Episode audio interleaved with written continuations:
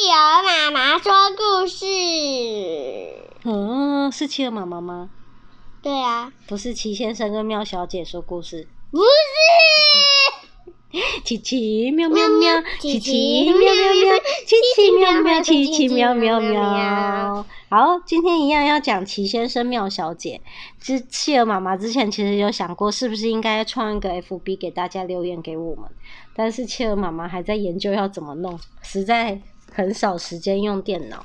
那我们接下来讲的故事是邋遢先生。邋遢先生，对，或者，是脏兮兮先生。是邋遢先生，不是脏兮兮，虽然好像很像，因为他看起来也有点脏脏的。他说：“我相信你一定从来没有见过像邋遢先生这样的人，他简直邋遢到了极点。不但外表看起来又脏又乱，连和他有关的事物也都是乱七八糟哦。”他的房子。长什么样子？我们都会看看好不好？邋邋遢遢的，你只要看见到处都是黑漆漆的脏手印，哦，就像你一样，有时候手脏脏的，就可以百分之百的确定邋遢先生一定刚刚来过这个地方，因为凡是他到过的地方、碰过的东西，没有一样能保持干净。我觉得他有时候有来过我们家，诶嗯，有没有？啦，没有。邋遢先生住在一间又脏又破的小房子里。你看，墙上的油漆早就剥落了，窗台上积满了厚厚的灰尘，玻璃支玻璃也支离破碎，烟囱也歪歪扭扭的。你看，嗯，连屋顶上的瓦片都掉了几块，真是惨不忍睹。我们再看看院子里的情形吧。花园里的杂草长得比人还要高诶，大门上的铁铁链和栓子早就不见了。邋遢先生一点也不在意，他从来就不曾打扫过家里，更别提院子里的杂草和大门了。一天早晨，温暖的阳光透过乌黑的玻璃照了进来，邋遢先生正躺在乱七八糟的床上呼呼大睡。过了一会，他打了一个哈欠，啊，迷迷糊糊的说：“哦，天好像亮了，好像天亮了，我该起床到树林里面散步啦。”他慢吞吞的爬起来，用肮脏的手指在从来没有洗过澡的身上东抓抓、西抓抓，然后跌倒，跌跌撞撞的走进浴室，挤出一大堆的牙膏，胡乱的在嘴里涂一涂，哇哇哇哇，就出门了。他刚刚跨出大门，就被一只扫帚绊得四脚朝天。哦，那只扫帚已经躺在那里两个星期了，邋遢先生咕咕哝哝的抱怨：“是谁这么缺德，把扫帚丢在大门口？”他狠狠的踢开扫帚，朝树林的方向走去。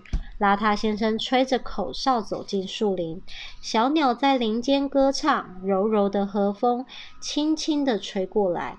他笑眯眯的说：“哇，好美的早晨！”好可爱的树林呢！我到树林的另一边看看吧。穿过丛丛的树林，邋遢先生不停地往前走。他走啊走啊，花了好长的时间才走到树林的尽头。眼前的景象让他大吃了一惊。他看见一整栋整洁漂亮的小屋，屋前有一个美丽的小花园，园子里的小径打扫得干干净净，四周长满了绿油油的青草，还有一条清澈的小河缓缓流过花园的中央。他发出一声惊叹：“哇哦，好美丽的地方！”简直就像世外桃源嘛！嗯，奇怪，以前我怎么从来没发现这个地方呢？邋遢先生向四处望望，看见有个人正蹲在树丛里修剪枝叶。他轻轻地走过去，和他打招呼：“早安，我叫邋遢先生。”那个人吓了一跳。立刻站起身来，从头到脚的看了一看邋遢先生，说：“哦，难怪，一看就知道你很邋遢。”他接着自我介绍：“你好，我是整齐先生，欢迎。”这时又有一个人从小屋里走出来，他很亲切地说：“嗨，我是整齐先生的弟弟，我叫清洁先生。”邋遢先生疑惑地问：“你们在这？你们在这里做什么？”整齐先生立刻解释：“我们开了一家清洁服务公司，只要任何人请我们到家里工作，我们一定会做得包君满意。”邋遢先生又问：“你们会做什么？”清洁先生又回答。我们会把每样东西和每个角落打扫得又整齐又清洁。也许我们可以为您做点事呢。邋遢先生马上接口：“可是我没有什么东西需要清理的啊。”整齐先生不以为然地表示：“我不相信，看你这个样子，一定有很多地方需要我们服务。”清洁先生也说：“是啊，是啊，一定有。”邋遢先生犹豫了一会，支支吾吾的说：“可是，可是我……”清洁先生热心的催促他：“走啦，走啦，别再可是可是了。”整齐先生也接口：“没有什么好可是的了。”他们边走。他们边说边把邋遢先生推上停在屋后的小货车，朝着邋遢先生家开过去了。哦，是清洁公司的小货车。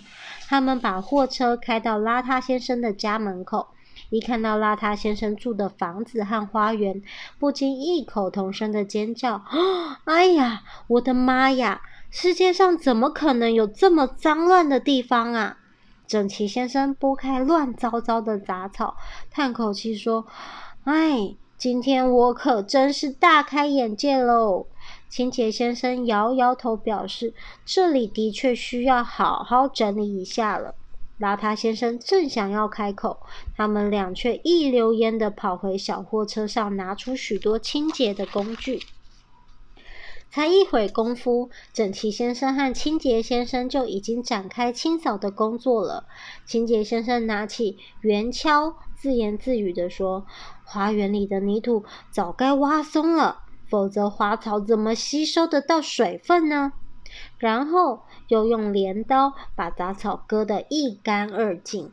接着再拿起大剪刀修剪花木，并且还用钳子把大门的铁链和栓子修理好。最后，清洁先生还把水沟通得干干净净，花园立刻变得焕然一新，比以前清洁漂亮多了。整齐先生动手开始修补破旧不堪的房屋。他先把墙上剥落的油漆刮掉，重新刷上洁白的油漆，再把所有的窗户换上崭新的玻璃，擦得明亮照人。最后，他又搬来一把长梯子，小心翼翼地爬上屋顶，把歪斜的烟囱砌正。再把缺损的瓦片全部补好，大功告成后，整齐先生松了一口气。哇，现在看起来完全不一样了，真舒服耶！他们把屋外整理完毕后，就打开房门走进屋里。一进门，他们俩都愣住了。清洁先生惊叫：“哦，我的妈呀，这是怎么搞的？”